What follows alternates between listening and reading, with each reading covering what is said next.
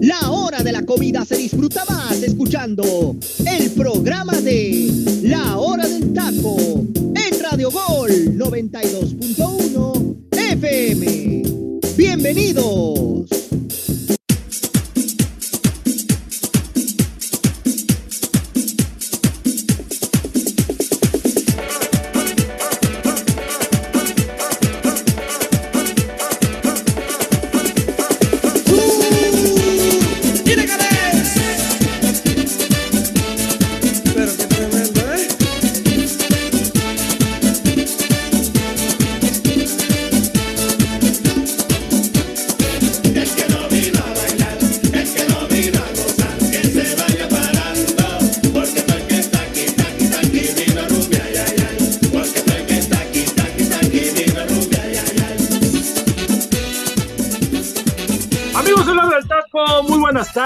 Tengan todos y cada uno de ustedes. Les habla su amigo, compañero y servidor Luis Roberto González Saguito, como me conocen aquí en la empresa. eh, y no por otras cosas, no por lo impresionante, sino nada más porque soy Luis Roberto. No por otras cosas, teacher, no sé, no, no, no mal, mal piensen las cosas, es por Luis Roberto, tampoco, no, no, no.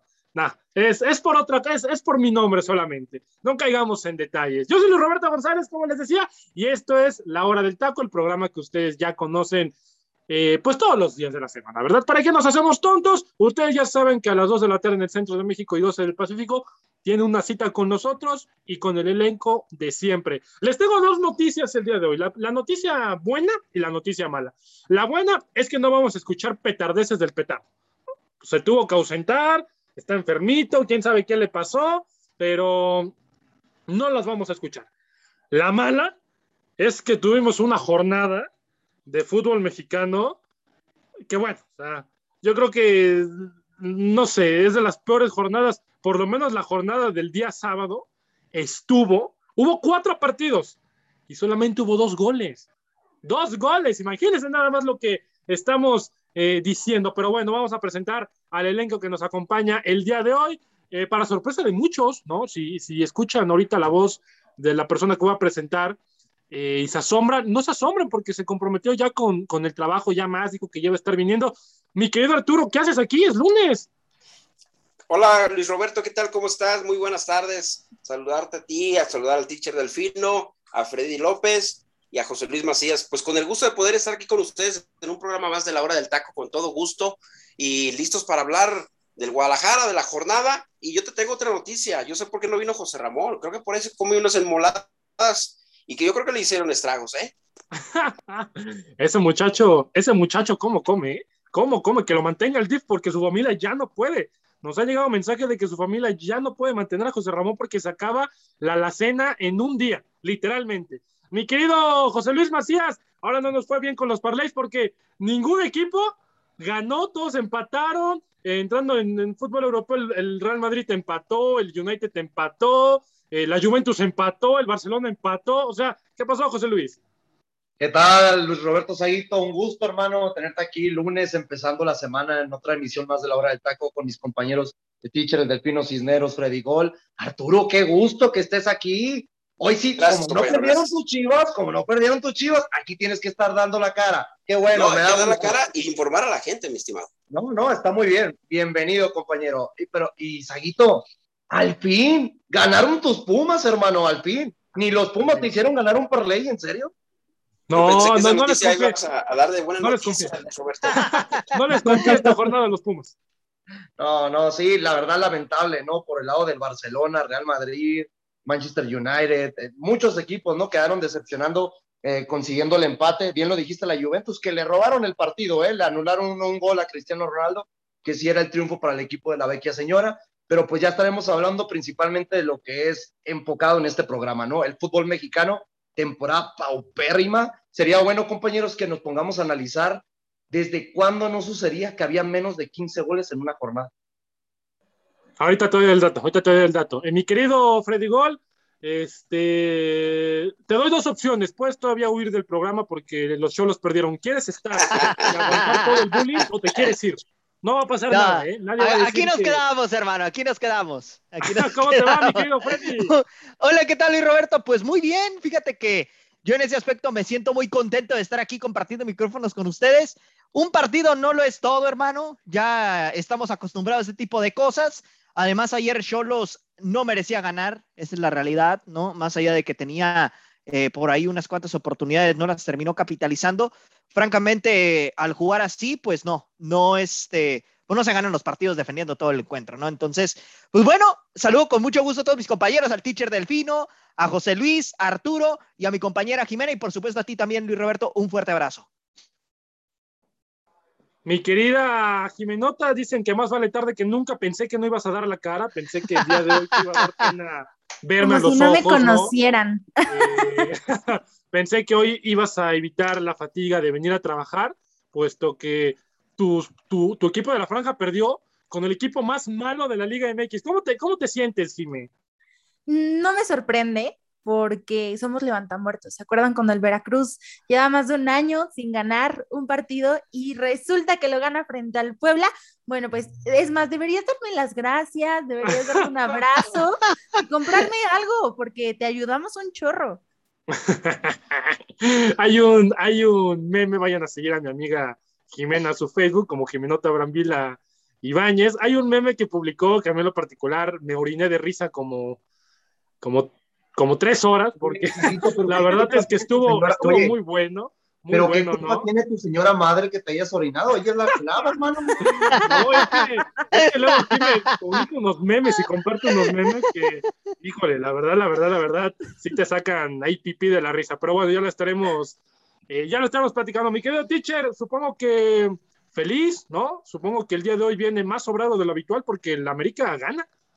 Eh, oye, José Luis, este, ¿no tendrás una cobija por ahí? Ya compré un termo. Ay, ya van, ya de- eso en la casa. Sí, es que hace frío, ¿no? Sí, la cima, la cima Es- del éxito. Eh, hace frío, hace frío en la cima, señores. Ah, un gusto, un gusto estar aquí eh, con ustedes compartiendo más un programa de la hora del taco. Lunes, Ay. inicio de semana, ya sabes, teníamos que sacar la, la- la típica, ¿no? Eh, el América sigue ganando, aunque no guste, no golee, pero sigue sumando y sumó nueve puntos en una semana. Sumó, sumó nueve, Sí. nueve puntos, sigue de de líder. Eh, exactamente, con un funcionamiento que yo dijera de un 60 a un 70%, y se hace 70 mucho darle todavía, pero sí, eh, apenas rasca el 60, el 6.5 le doy yo si quieres, este, pero pues, sigue ganando, y una jornada con muy, muy pocos goles. Te paso un dato, Saguito, nada más. Hay una, hay la jornada 5 del invierno del 96, solamente hubo 10 goles. Esa es la jornada más paupérrima en goles Uf. que hemos tenido en el fútbol mexicano. Pero esta jornada también ha tenido muy pocos goles. Tomar en cuenta que el Guardianes, eh, en el Guardianes 2021, el 18 de enero, cuando finalizó la jornada, fueron 11 goles. Entonces, y en el clausura del 2014, otros 11 goles. Pero la más paupérrima es la del invierno del 96, jornada 5, con 10 tantos metidos en esa jornada. Así es de que parece que no vamos a superar esos 10 goles de, esa, jornada del invierno del 96. Esa es la jornada más paupérrima, aunque este, esta jornada, que de cierta manera yo sentía que prometía mucho, pues terminó decepcionando, ¿eh? El gran grueso de la jornada.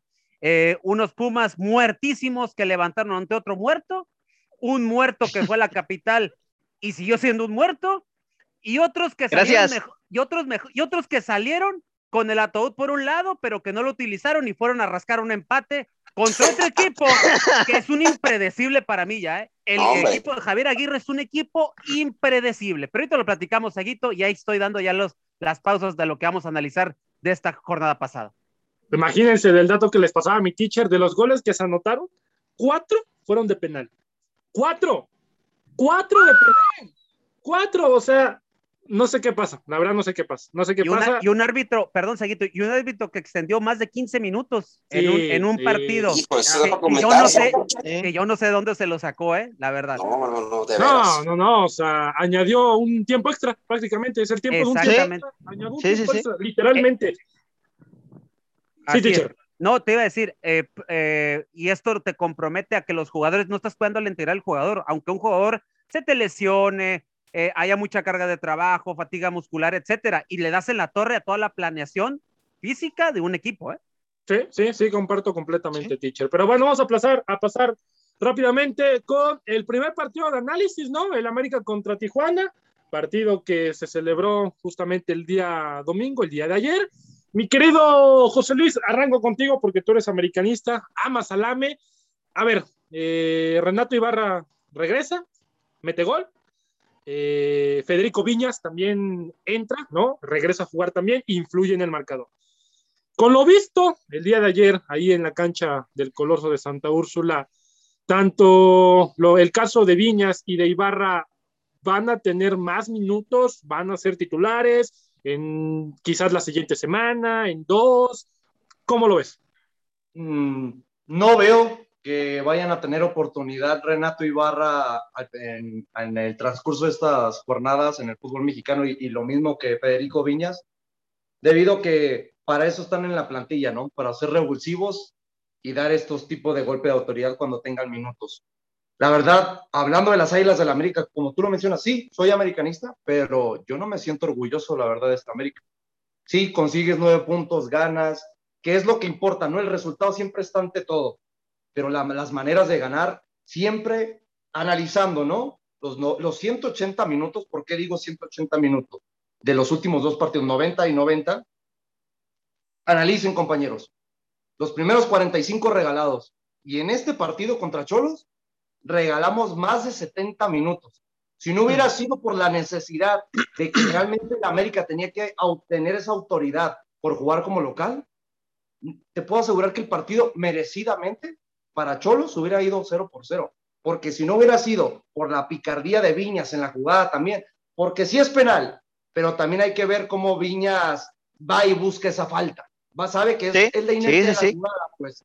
Y lo vimos con otra jugada, no sé si se acuerdan, cinco minutos antes de que le marcaran el penal a las Águilas del la América, hay una jugada que Laines y el mismo Henry Martí se tiran al piso.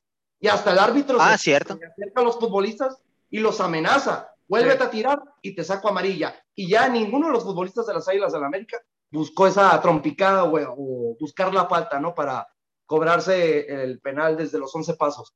Fuera de ahí, Sebastián Córdoba creo que es lo más rentable del equipo. Eh, Richard Sánchez iba a ser un golazo. Yo creo que iba a ser el gol de la temporada si lo hubiera metido ese gol. Sí, caray. Sí, sí, sí. Del lado izquierdo. Pero libre. hablando de magnitudes, también lo platicamos fuera del aire. Ochoa tuvo que volver a ser factor. Ochoa, igual como lo fue Jiménez en las primeras tres jornadas. Es lamentable que un equipo que va muy bien en la temporada, ganando todos los partidos, eh, realmente nomás empatando un encuentro que fue en la jornada 1 contra el Querétaro, tenga que depender tanto del portero. Me está volviendo a acordar de esas tapadas de Guillermo Ochoa y que teníamos a Salvador Cabañas. Ahora la ventaja es de que los eh, nuestros jugadores en el equipo sí meten el balón. Sí, sí, sí, sí, sí, eh, yo comparto sobre todo, y mucha gente todavía critica a Ochoa, ¿eh? No, el muerto, el viejo, el quién sabe qué. Eh, cuidado. Es el mejor portero de nuestra liga, aunque les duela ¿Sí? mucho. Sí, sí, yo también Sí, concuerdo con definitivamente. Esa parte, yo también concuerdo con esa parte. Mi querido teacher, ¿qué tiene que hacer el América? Porque, a ver, o sea, si, si, si usted se voltea, amable público, y ve la tabla general de la Liga MX, va a encontrarse con que el América ha empatado un partido y ha ganado cinco. Y tiene 16 puntos. Y Y solamente juega dos feo. goles. Y Bueno, juega feo. y solamente le han Teacher. anotado dos goles. Sí, sí, sí. O sea, teacher, uno en espejismo diría, el América está arrasando, pero si se pone a analizar el fondo y la forma del equipo, realmente el AME no juega bien. ¿Qué tiene que mejorar el América para que consiga esa última G que le falta, la de gustar? ahorita yo lo que yo lo que veo es que hay jugadores que siento yo que están bajos de nivel. Por ejemplo, Aquino, eh, para mí sigue siendo eh, sigue siendo un buen jugador, pero para mí siguen en este torneo quedando a deber. Sigue quedando a deber.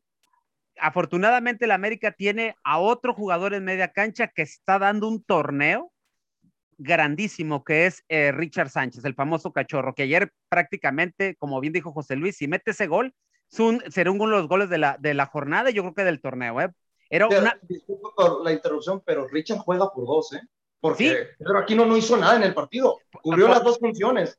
Sí, este, también agregamos que Fidalgo, que era un habitual en la media cancha, Fidalgo por fin escuchó Solari, por fin, y lo sienta. Yo venía diciendo en ADN Azul Crema, en los programas de, que donde hablamos de la actualidad de América, yo venía comentando que ya era el momento de que comiera banca. Ayer, el hecho de que comiera banca un rato y entrara de cierta manera cambia algo el accionar del equipo. No mucho, pero de cierta manera cambia y empieza a ver un poquito más de volumen de juego. Yo siento que este América, lo que hoy en día, el la media cancha de la América se llama Richard Sánchez. No le podemos decir de otra manera. Y Richard Sánchez está cubriendo prácticamente, como bien dijo José Luis, eh, se está jugando por dos y hasta por tres a veces. Entonces, yo siento que cuando América recupere el buen nivel de la media cancha que tuvo el torneo anterior, este América va a funcionar bien. Si a eso agregamos también que últimamente Santiago Solari se ha decantado por las rotaciones debido a tanto partido seguido, eso también te habla de que el once titular de América no ha sido totalmente definido. ¿Por qué? Por estas rotaciones. Ahora, a América lo que le urge en estos momentos es que ya llegue una fecha FIFA para que tenga descanso. Y te lo voy a decir por qué. Porque Renato ayer que entra, mete gol, en el último pique que da, si se dan cuenta, ya no corre más, porque salió con molestia muscular en esa pierna que le ha dado problemas con las lesiones musculares ya en otro tiempo. Entonces, es entendible que Renato sea lastimado muscul hablando muscularmente porque no venía trayendo ritmo de partido y ayer quiere hacer los piques de siempre y obviamente el cuerpo no le respondió. Entonces, yo pienso, o más que nada analizo, que siento que este América, la media cancha, no está trabajando como estuvo trabajando el sector, el, perdón, el año pasado. Los del frente están haciendo su chamba, pero si no tienes balones que te pase la media cancha, los de enfrente no van a hacer gran cosa, ¿eh? Ayer Córdoba tenía que, tenía que, ya se bajaba, se cambiaba, se rotaba de, de, de, rotación, de, perdón, de posición con, con este, con Roger, se rotaban ahí y ni así. Y un Cholos que, la verdad, hablando defensivamente, hizo un buen partido. O sea, defensivamente lo hizo bien, pero la pobreza de Cholos es que nada más se defendía, pero no te atacaba. Y las dos que te atacaron, pues como bien dice José Luis, Memo Ochoa sacó las papas del horno. Y si no es por eso, o sea, yo ya no le, veo, no le veo más complicaciones. El América, cierto, ha jugado con equipos, si quieres tú, de, de media tabla hacia abajo. Pero eso no es problema del América. El América, como equipo grande, tiene que sumar. Y está sumando, jugando, si quieres, feo, no agradando, pero gana. Y lo, como dijo José Luis, lo importante es ganar. ¿Qué quieres? ¿Que tu equipo no gane y juegue feo o que juegue feo y gane? O sea, ahí se les dejo la, la pregunta, ¿no? Sí, sí, es muy cierto. Mucha gente a veces, oye, es que yo prefiero que mi equipo juegue bien a que gane. Yo no conozco a ningún aficionado del mundo oye, que diga. Saguito, ya quisieran tus Pumas tener mínimo eh, seis de esos puntos que el América. Ah, no, claro, no, y se fue, se fue muy o, generoso con seis, ¿eh? Con, o, o, lo mismo con, el Puebla, o lo mismo el Cholos, o lo mismo Chivas. ¡Ey, la madre! Estamos rodeados de puro muerto aquí, perdón. bueno, ya para qué, ya para qué le seguimos. Mi querido Freddy Gol, a ver, yo tengo una duda, ¿por qué? Es, es, bien sabido que cuando algún equipo, y llámese quien sea, ¿eh? o bueno, quizás más del 80% de la Liga MX cuando van a visitar el Azteca, la gran mayoría van a buscar siempre el empate y contragolpear, eso es una realidad. Correcto. Pero lo de Tijuana es, de verdad, creo que bochornoso, o sea, mi querido Freddy, ¿por qué, ¿por qué Tijuana solamente se paró a defender y no atacó como lo habíamos visto en, en partidos anteriores? Mira, es una constante de Cholos y te lo digo no solamente con Ciboldi. Yo lo he notado con varios entrenadores desde hace varios, algunos años. Cholos cuando visita Ciudad de México tiende a, defenderse. Rara vez lo vemos atacar. Una propuesta que la mayoría de las veces, pues evidentemente no te va a salir porque de tanto apedrearte el rancho, bien dicen, ¿no? Tanto va el cántaro al agua hasta que se rompe. Y eso le sucede siempre a Tijuana. No ataca y las pocas que tiene, bueno, no, no las termina capitalizando, que eso ya es otra cosa, ¿no? Pero de todas maneras, ¿no? Esa parte de, de no atacar, de no generar, de no proponer, pues tarde o temprano, temprano te va a salir, te va a cobrar factura y eso le sucedió ayer y le ha sucedido a lo largo del torneo eh, y, de torneos pasados que no, que no logra sacar resultados de visitante. Cholos eh, eh, es el peor, peor visitante de, me atrevo a decir, de la historia de la liga, ¿eh? Me atrevo a decir por cómo es está. El dato, Freddy, es el ¿Sí? dato, es el peor visitante de torneos cortos. Sí, por eso te digo. No, no, hay un dato tiene menos de 10 victorias de visitante en su historia. Y, y fíjate, el les, torneo les pasado. un dato, la ah, racha perdón, que Jimmy. se rompió fue con el Puebla cuando fueron de Correcto, justo iba, eso iba a decir, eso iba a decir, con el gol de Fidel Martínez. Y Cholos en ese partido, la verdad es que lo único que hizo fue este, tener el penal, jugar al contragolpe y le funcionó, pero más allá de eso no hizo nada. Es más, me atrevo a decir que el Puebla merecía el empate en ese partido. Entonces, no, te lo juro, te lo juro, hermano. En ese partido, la neta, el Puebla merecía el empate porque Cholos no propuso, salvo lo del penal en aquella ocasión. Entonces, realmente es una, es una propuesta que no entiendo por qué los técnicos siguen manteniendo. Eh, entiendo el tema de la altura, ¿no? Que a los equipos les pesa, eso sí lo entiendo. Pero bueno, trata de atacar al rival. Yo estoy seguro que si Cholos, o más bien si Boldi hubiera salido con una propuesta un tanto más ofensiva, a lo mejor y el América nos termina ganando, pero por lo menos le hubieras hecho uno o dos goles. Por lo menos, por lo menos. Sí, sí, sí, es que la, la actitud completamente y con todo respeto, la verdad, pero la actitud sacatona y ratonera, lo único que, que, hizo es que el equipo se vea así. Y, y puntualizar lo que dice el teacher, ¿eh? porque es cierto. Dilo, Saguito, actitud de equipo chico. Correcto. Yo no sabía si estaba viendo a Cholos o al Vasco Aguirre. podría ser, podría ser, pero bien, bien dice el teacher, ¿eh? puntualizar. La defensa de Cholos aguantó 90 minutos. No, deja tú, Luis Roberto. Para mí, uno de los más sobresalientes en defensa de Cholos fue Rack. Y Rack ya sabemos lo malo que es, no friegues. ¿Cómo andaría el otro de todo el equipo? Y Loroña, también Loroña creo que tuvo ah, un buen partido. También, también, también. también. Ahora, Loroña. Ahora, mi querida Jimé, dale su realidad a Freddy, hazlo caer en su realidad. Tú, yo quiero que tú seas aquí la, la que va a dictar un antes y un después en la vida de Freddy con su equipo. ¿Tú le das alguna posibilidad de que Tijuana pueda mejorar? o lo ves que va a estar así el resto del torneo? Va a estar así el resto del torneo, Freddy. no te preocupes, o pensé lo mismo. no, o sea, es que no lo veo para más. Si acaso dará un espectáculo en algunos partidos, o sea, es, es, lo que yo veo, ¿no? Por lo que hemos visto en cómo ha jugado, en su estilo de juego. También eh, no sé, le, falta mucho a Tijuana, o sea, puede que se hayan reforzado y, todo, pero no sé, como que falta esa pieza para que digas, este es un equipo pues postulante para entrar a repechaje, tan siquiera. Correcto. ¿Sabes qué necesita Luis Roberto? Este Cholos. Armar un proyecto con una base sólida que mínimo dure dos o tres años, como mínimo.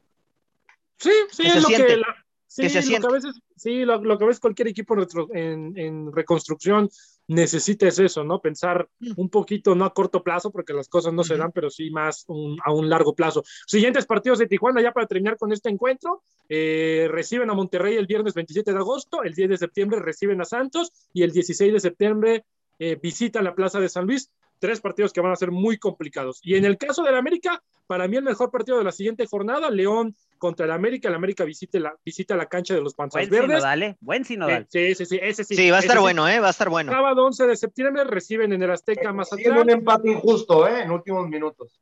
Sí. ¿Cómo? Y miércoles 15 de septiembre en CONCACAF eh, visitan a Filadelfia y el sábado 18 van a visitar eh, al Diablo, al Toluca. Ese partido también va a estar muy, muy bueno. Va a estar bueno, ¿eh? Eh, va a estar muy interesante. Ahora, y, después de, ese, perdón, Saguito, y después de ese viene el clásico, si no me equivoco. Eh, correcto. correcto, correcto. Eh, bueno, pero. Otro plan. El clásico, ya, ya no es lo mismo que antes. Este, mi querido Arturito, voy a iniciar contigo, ¿no? Porque, pues vamos a hablar de, tu, de tus chivas, ¿no? Tus chivas amadas, que tanto quieres tú. Sí, hombre. aquí me doy cuenta que eres un hombre leal con la vida, eh, seguramente con tu señora esposa, contigo, porque le vas a un equipo que, híjole, híjole, y no los abandonas, ¿eh? No los abandonas. A ver, Arturito, eh, empate a ceros en un partido infumable. ¿Cuánto tiempo compró Chivas para su técnico, para Bucetich? Mi estimado Luis Roberto, yo creo que este proyecto de Víctor Manuel Bucetich ya está por concluir.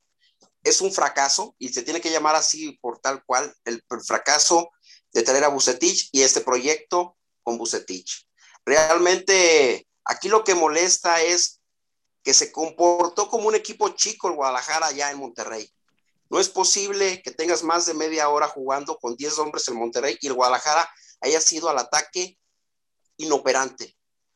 Que no haya apedreado la, cabaña de, del portero de Monterrey, ¿no? Esteban Andrada. De Esteban Andrada que realmente el Guadalajara no causó no causó un peligro. Y, y, y esto es lo que se cuestiona a uno, mi estimado. ¿Por qué? Porque se viene una fecha FIFA y yo creo que ahí es donde se va a aprovechar para hacer el cambio de técnico. Hay otro partido que viene contra Necaxa, pero independientemente de lo que pase con Necaxa, acá el rumor es muy fuerte en Guadalajara de que Víctor Manuel Bucetich va a dejar ser técnico de, de Chivas, porque siguen los problemas en Chivas. Ahora viene un nuevo escándalo con el Chicote Calderón, que fuera, queda fuera de la convocatoria ya del primer equipo, por ahí por meterse con, la, con el público, el público que fue al estadio, el público que asistió contra el equipo de León a media semana, y se puso a contestarle a la gente, a hacerle señas este, eh, indecentes. Entonces los problemas siguen en Guadalajara y realmente no le ves un proyecto serio a este Guadalajara. Los jugadores, cada quien hace lo que quiere, cada quien quiere ser el héroe. Hay jugadas donde debes de darle, servirle a tu compañero con mejor posibilidad y los jugadores disparan, toman malas decisiones. Eh, no le ves, no le ves realmente un sistema de juego a este equipo. Entonces yo creo que realmente está por terminar ya este ciclo y ojalá que al técnico que traigan también, no creo que sea la solución porque suena muy fuerte por ahí el Jimmy Lozano, pero yo creo que el Jimmy Lozano sí va a ser bueno un cambio, sí le va a dar otra faceta al Guadalajara, podría darle ese cambio, pero vamos a recordar que este Guadalajara tiene unos jugadores que no tienen la actitud, que están apáticos, que realmente no han dado resultados.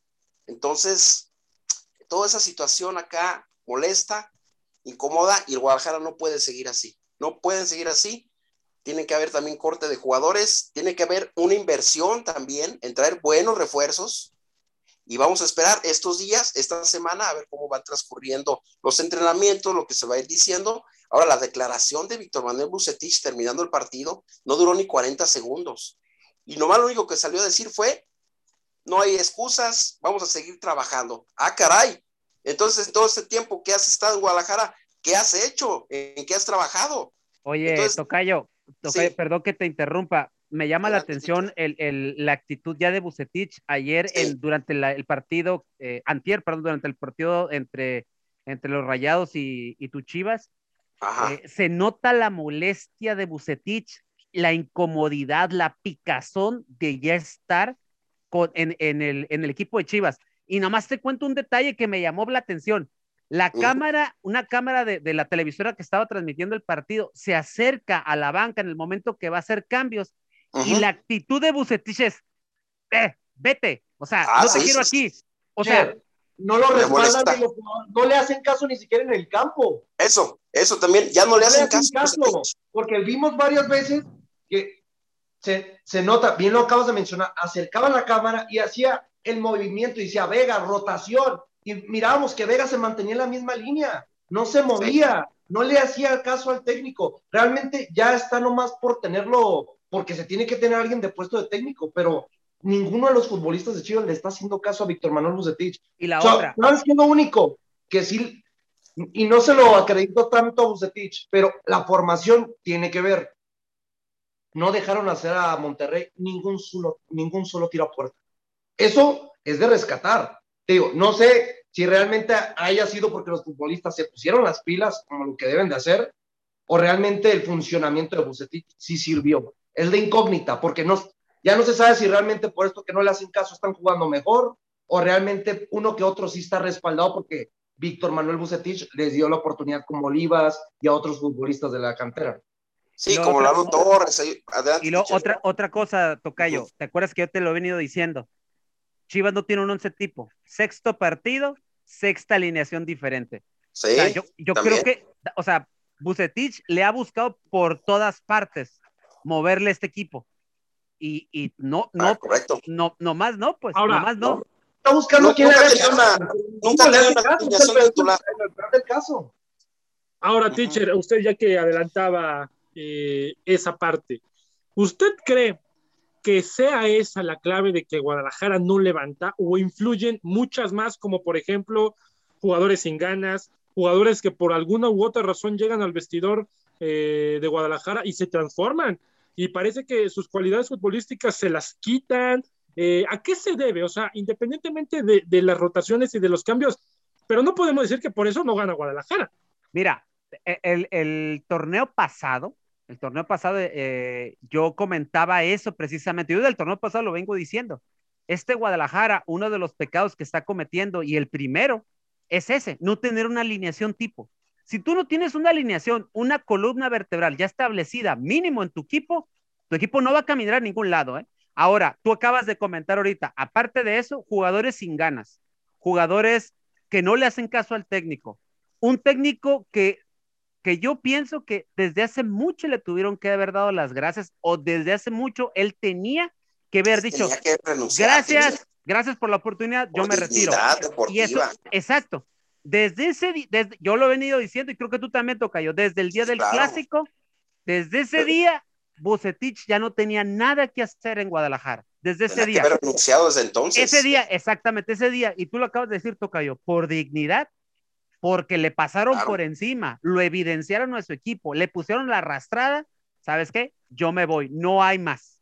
Ahora ya lo aguantaron tanto tiempo, perdón, teacher, que te interrumpa. No, adelante, ya lo aguantaron tanto tiempo. Es, el Guadalajara fue el equipo que hizo la, la, temporada más larga que todos los demás equipos. Entonces, dices, bueno, tienen un trabajo ya bien hecho, vienen bien, armados. A ver, que la cantera, el, el, cuento es también de la cantera, que nos vendieron, que nos ilusionan.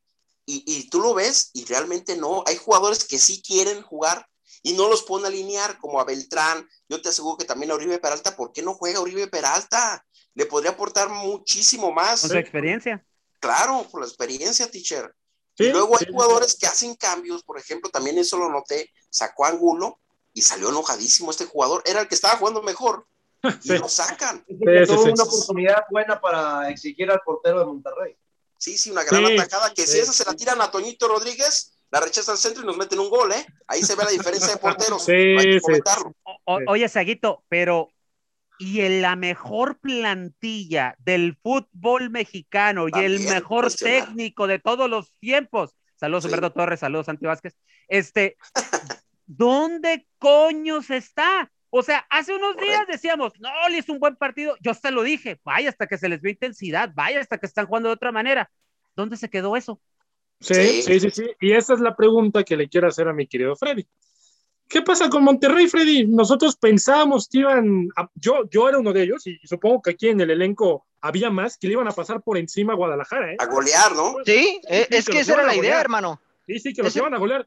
Y un empate a cero. ¿Qué, pasó? ¿Por, ¿Por, qué el equipo de, del Vasco Aguirre es tan impredecible? Te da un partido bueno, golea, gana, gusta, no te empatan. Y en este partido híjole, muchísimo que desear, ¿eh, Freddy? Es que realmente es una constante de Aguirre desde el torneo pasado. Es un, es un técnico que te juega defensivo con un equipo ofensivo. No sé si, si me explico a qué, a qué quiero llegar con esto. Es un, es, es un Monterrey que tiene todo para poder ganar, gustar y golear. Pero la estrategia que ha manejado Aguirre desde su llegada ha sido, pues vaya, a un, a un estilo que no le corresponde a este equipo. Tiene muchos hombres de ataque, pero esos hombres de ataque. equipo del se equivocaron de técnico de equipo del norte. Correcto. Yo creo que a Miguel Herrera le, le hubiera dado otra cara a Monterrey. y que está planificado para Miguel Herrera. Correcto, así es. Y Tigre, y, por su parte Tigres, pues se le hubiera acomodado bastante a Aguirre, porque así era el estilo del, Tuca. O sea, la, la verdad, ¿no? El equipo de Tigre está armado para defender y el equipo de, Monterrey está eh, eh, armado para atacar. Entonces ahí como que se invirtieron los papeles y bueno, ¿por qué no, ¿por qué no funciona? Pues porque Aguirre no, no, quiere, no quiere cambiar su propuesta. Una propuesta que ya, a mi punto de vista, quedó ya muy, muy vieja en temas de, cómo se juega el fútbol hoy en día. Yo creo que Aguirre... Mi estimado Luis Roberto, rápidamente comentar. Antes de este partido marchaba como era candidato directo favorito Monterrey cambia las circunstancias por el expulsado también eh, Montes. Y bueno, si tú le dices a Guadalajara de antes del partido, me firmas el empate, te lo firmamos. Pero ah, como se fue presentando el partido y el empate, aquí el Rey Miedos, eso es lo que decimos, el Rey, el Rey Miedos le tuvo miedo a 10 jugadores de Monterrey en no buscar una propuesta ofensiva y sacar el partido. Eso es lo que aparte Monterrey no llegó, Arturo. ¿Sabes qué? Eh, ¿De qué manera podemos describir eso que acabas de decir? falta de confianza con sus, ¿Sí? sí. de acuerdo. Sí, completamente, completamente. Ahora, Jimé, ya para que nos vayamos a rol y terminemos también con este partido. Te voy a hacer esta pregunta porque se ve que a ti te gusta la fiesta y tienes cara de que te gusta consumir bebidas alcohólicas. ¿Has jugado? ¿Qué probabilidad hay? ¿Qué probabilidad hay de que pase lo siguiente, no? Primero, A ver, que Chivas recomponga el camino y Bucetich se quede en Guadalajara o que Rayados sea mejor y sea protagonista del torneo. ¿Qué probabilidad hay? es que no va a pasar. Uno. O sea, lo, lo- lo que pides, no. O sea, Báñate, Jimena, báñate. A ver, anímate. No está tan difícil, Jiménez. No está tú Pues la échale. primera. Por lógica, por lógica. pues la primera, ¿Que Chivas? que se vaya Bucetich. No, no, no, no, no. No, no, Era que No, se quedara. Bucetich Era que juegue- se quedara. Era que se quede quedara, y Jimé. Juegue mejor Chivas. Ajá, que se quede y juegue mejor Chivas. O que Monterrey recomponga el camino y sea un gran protagonista. No, pues lo de Rayados, pero es que no va a ser, es que Ahora no sí va ya a ser, cambio. Claro, claro. pero no va a ser protagonista. O sea, Es si esperan que- eso de Monterrey, no va a ser, o sea, ya es más, quítense esa idea, ya deséchenla y, y pasen No, a la siguiente entre los protagonistas a Monterrey. Imagínate a ese Monterrey que tanto alabamos. A ver, es que, escuchen, un una Puebla cosa, en Puebla en esta temporada. oigan, una cosa es dar buenos resultados y ganar puntos y otra cosa es ser equipo protagonista. Correcto, Correcto. es cierto, es una gran Sí, diferencia, muy es una cierto. gran diferencia, es una gran, es una gran diferencia y una gran reflexión. Y con esta reflexión nos vamos a rola, mi querido teacher, mantengan en sintonía con nosotros, un saludo, un abrazo y quédense con nosotros.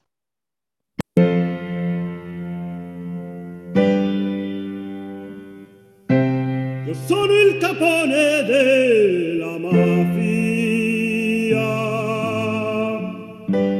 Io sono il figlio della mia mamma.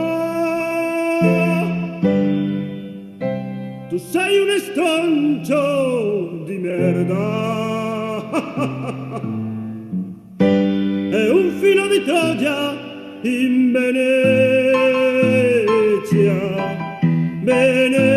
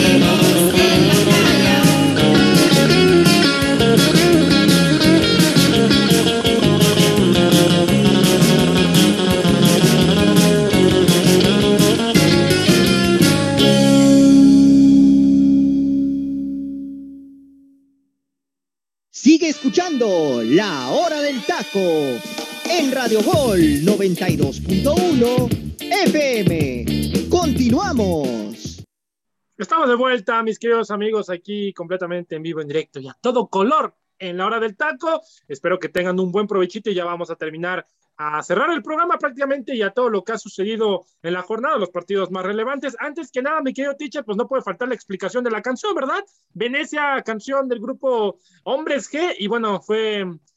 Si ustedes escucharon, ¿no? Que la canción en, unos, en unas partes habló en italiano, bueno, era porque eh, eso fue, se originó, porque eh, por ahí de los ochentas, todos los éxitos del momento, que eran del verano, todos eran italianos, todos, todos, todos eran italianos, y, Hombres G toma esta iniciativa como sátira, ¿no? Como burla, como, como un chiste, ¿no? ¿No? Exacto. Así es. Y aparte, agrégale otra cosa. Para, para los jóvenes de aquella época no les llamaba tanto y no les jalaba tanto este, este género. Y bien dices tú, Hombres G, de David Somers y compañía eh, hacen una sátira de esto.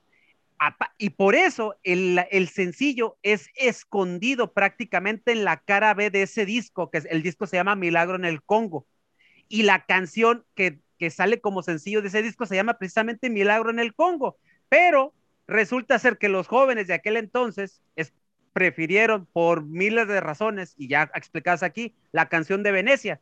Y en el 83, que salió este disco, no se le dio tanta hoja en la radio.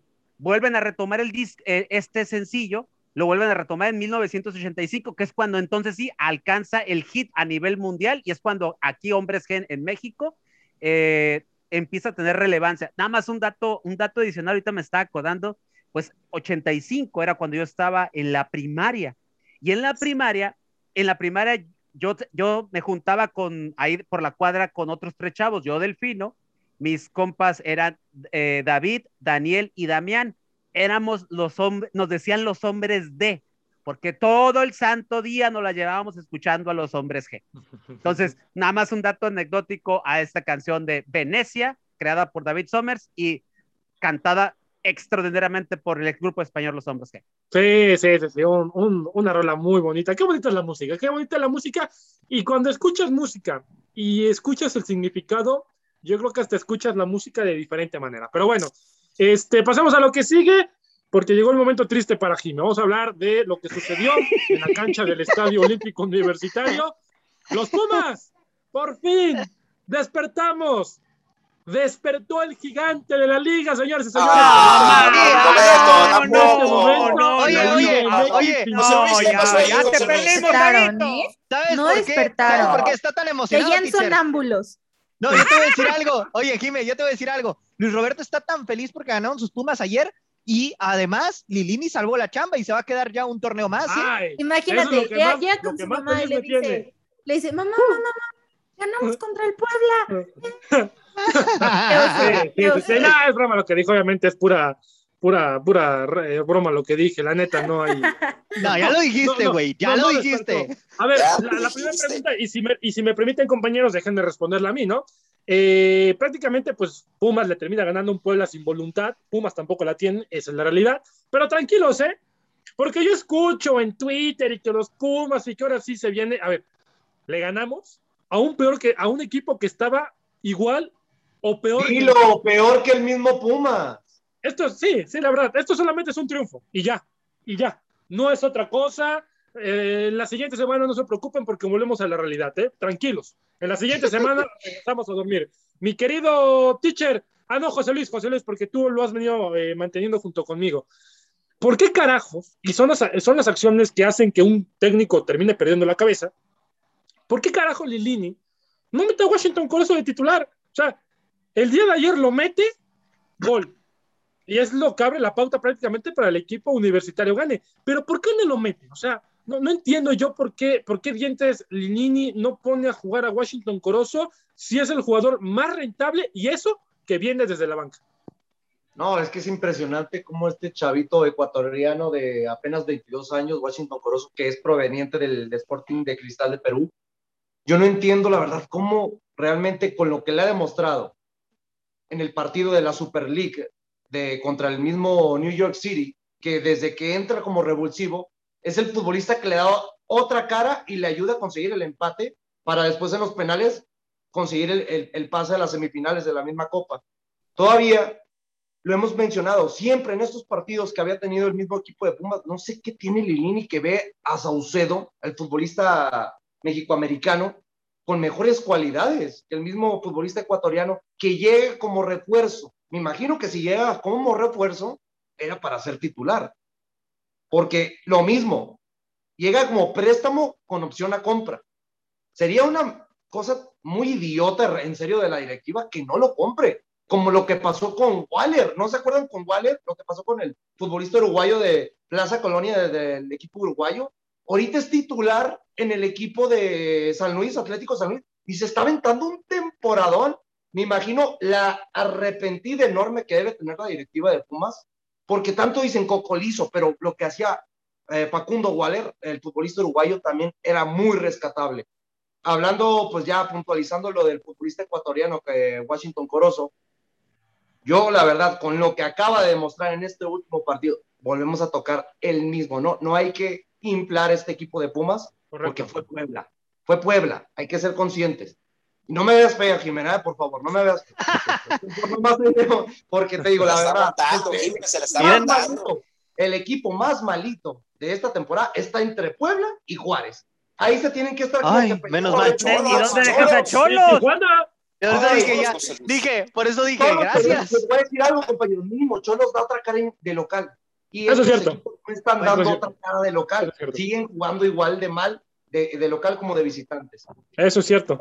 A, a puntualizando lo de Corozo, debe ser Corozo, Talavera y, y nueve más, ¿eh? No veo otra opción. Y Dineno, incluyendo a Dineno. Porque ya yo siento que rompiendo esta racha del gol de penal, se van, se van a venir cosas buenas para el, el delantero argentino del equipo de los puntos. Sí, sí, sí, sí. cuidado con, y cuidado con Corozo, ¿eh? porque calladito está alzando la mano y el siguiente torneo se anda llevando otro equipo, ¿eh? La verdad.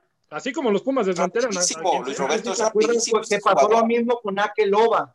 Que Akeloba calladito, Correcto. calladito. Correcto. Y cuando Sí. dicen, oye, se aventó un temporón en Querétaro y el primero que tiró la casa por la ventana fue Monterrey, pero para Sí. no darle minutos. Lo compró para no darle minutos. Lo peor del caso. Ahora, mi querida Jime, ya se viene rumorando que Lilini, su salida es más que inminente, ¿no? Ya nada más es cuestión, yo creo que de semanas para que se pierda un partido más y vámonos.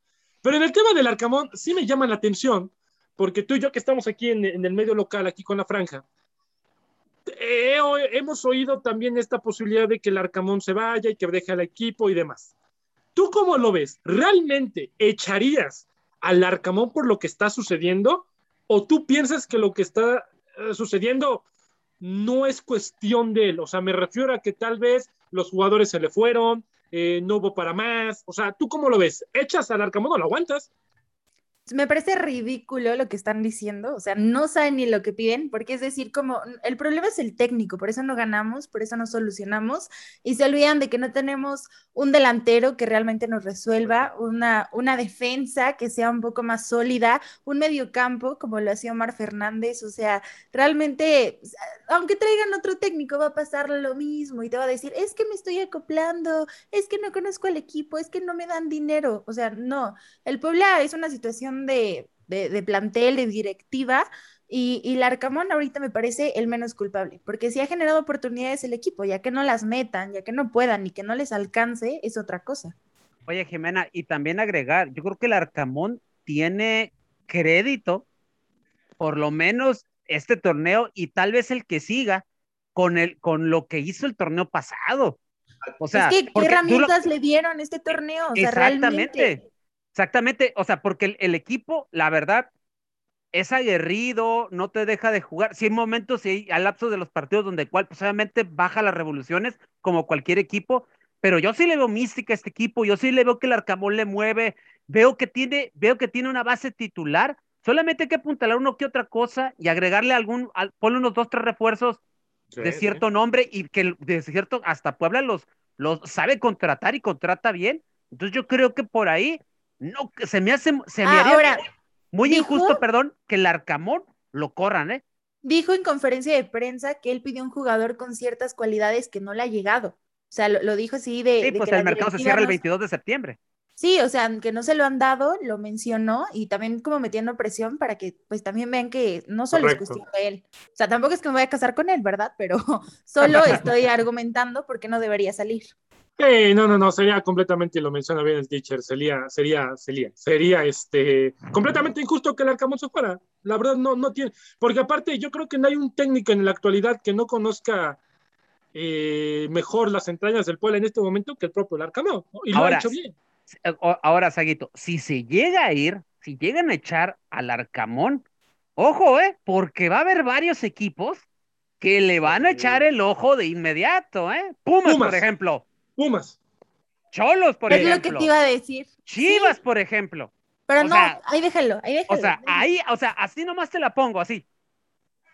Sí, ahora van, sí, sí, sí, son muchas cosas. Ojalá no le echen, porque aparte es un técnico muy trabajador y a mi Jiménez le consta, es muy chambeador y, y que, hay bien, es un tipo educado, es un tipo respetable, es un tipo sensato en lo que dice. Ya para terminar, eh, lo que sucedió con el equipo de Cruz Azul y, San Luis, eh, ya les puedo decir otro partido, como bien lo mencionó el teacher al inicio del programa, quizás esperábamos más de estos partidos que terminaron siendo para dormir.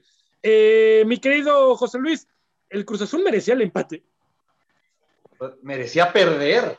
Para mí merecía perder el equipo de Atlético. feo, estimado, perdón fue el equipo que, se propuso todos los 90 minutos. Realmente, si analizas línea por línea de lo que tenía la máquina de Cruz Azul con el equipo de Atlético San Luis, era para que Cruz Azul hubiera ganado con goleada, la verdad, porque jugaron los titulares, jugó Cabecita, Chaquito, el mismo Rafa Vaca, Yotun ya regresó a la titularidad, Walter Montoya y Roberto Alvarado. Y qué, qué raro, ¿eh? Lo de Roberto Alvarado, que desde, quedó, desde que quedó campeón de la temporada pasada, no se le está viendo ni un 50% de la calidad que demostró siendo campeón. Lo vimos en Juegos Olímpicos también, teniendo minutos y dando muy malos partidos. Por eso ni siquiera es titular. Y hoy, y el día de, del sábado que se le da la oportunidad, no la sabe aprovechar va a volver a sentarlo, lo más seguro, el técnico Reynoso. Concuerdo. Porque no cabe duda, la verdad, que este equipo tiene mucho todavía que hacer, porque lo, lo mencionamos. Cuando le gana al Toluca, que muchos decían, levantó el, ya despertó el gigante, el campeón, y no sé qué, pero con Monterrey se le va el partido en último minuto. Y aquí en este partido de visita contra Atlético San Luis, lo perdonó el equipo de más. Bertaramen, el argentino, Germán Bertaramen, lo perdonó demasiado en serio a Sebastián Jurado. La verdad te digo, injusto el 0 por 0, pero pues con ese 0 por 0, Cruz Azul sigue estando arriba de la tabla general. Y pues, la verdad, sigue siendo sorpresa Atlético San Luis y Necaxa en esta temporada. Ahora, mi querido Arturito, ya para terminar el programa, eh, ¿San Luis será la revelación del torneo y Cruz Azul, ¿crees que sufra más o seguirá siendo protagonista y, el candidato para muchos, número uno para el título? Sí, nomás quería puntualizar un comentario hace rato que estaba hablando mi compañero José Luis, puntualizar que lo de Alvarado, desde que falleció el torneo pasado su, su, hijo, que estaba embarazado, señora, ya no le pasó. Eso le pasó algo muy fuerte, pero bueno, nomás quería puntualizar eso, que tiene que trabajar, es un gran futbolista, y en lo que dices, yo creo que, sí, tenemos que ver los psicólogos, Arturo. Sí, sí, claro, claro, para eso son y, los tiene, ¿no? Los debe tener ahí Cruz Azul. Trabajar muy fuerte con este Alvarado porque es un gran jugador. Lo de San Luis, pues sí se ha convertido en una sorpresa y lo hemos visto que lo está confirmado eh, jornada tras jornada. Y lo, lo de Cruz Azul, lo dijo Juan Reynoso, jugamos feo. Sí, no tiene, no tiene. Yo creo que ya la parte de la cuestión ya de, Cruz Azul ya como sea tiene que ganar, yo creo que ya quedó en el pasado y ahorita ya creo que sí se le tiene que exigir más, ya consiguieron el campeonato, yo creo que a la máquina ya también se le tiene que exigir un nivel futbolístico un poco más óptimo. Pero bueno, mis queridos amigos, llegamos al final de la hora del taco, esta hora del taco se nos hace como una merienda de 30 minutos para echarse taco porque se va en fa. Pero bueno, me comienza a despedir mi querido Arturo Vázquez, Jimenota, Freddy Gol, Delfino Cisneros, José Luis Macías y a nombre, por supuesto, de todo este gran elenco y de José Ramón en la conducción. Yo fui Luis Roberto González y si Dios nos presta vida, nos estamos escuchando el día de mañana. Pásensela bonito, cuídense y bendiciones.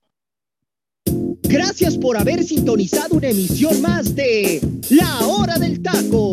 Recuerda que de lunes a viernes nos puedes escuchar en punto de las 2 de la tarde hora centro, del Pacífico, con la mejor información, tema, debate, polémica, análisis y mucho más a través de Radio Gol 92.1 FM.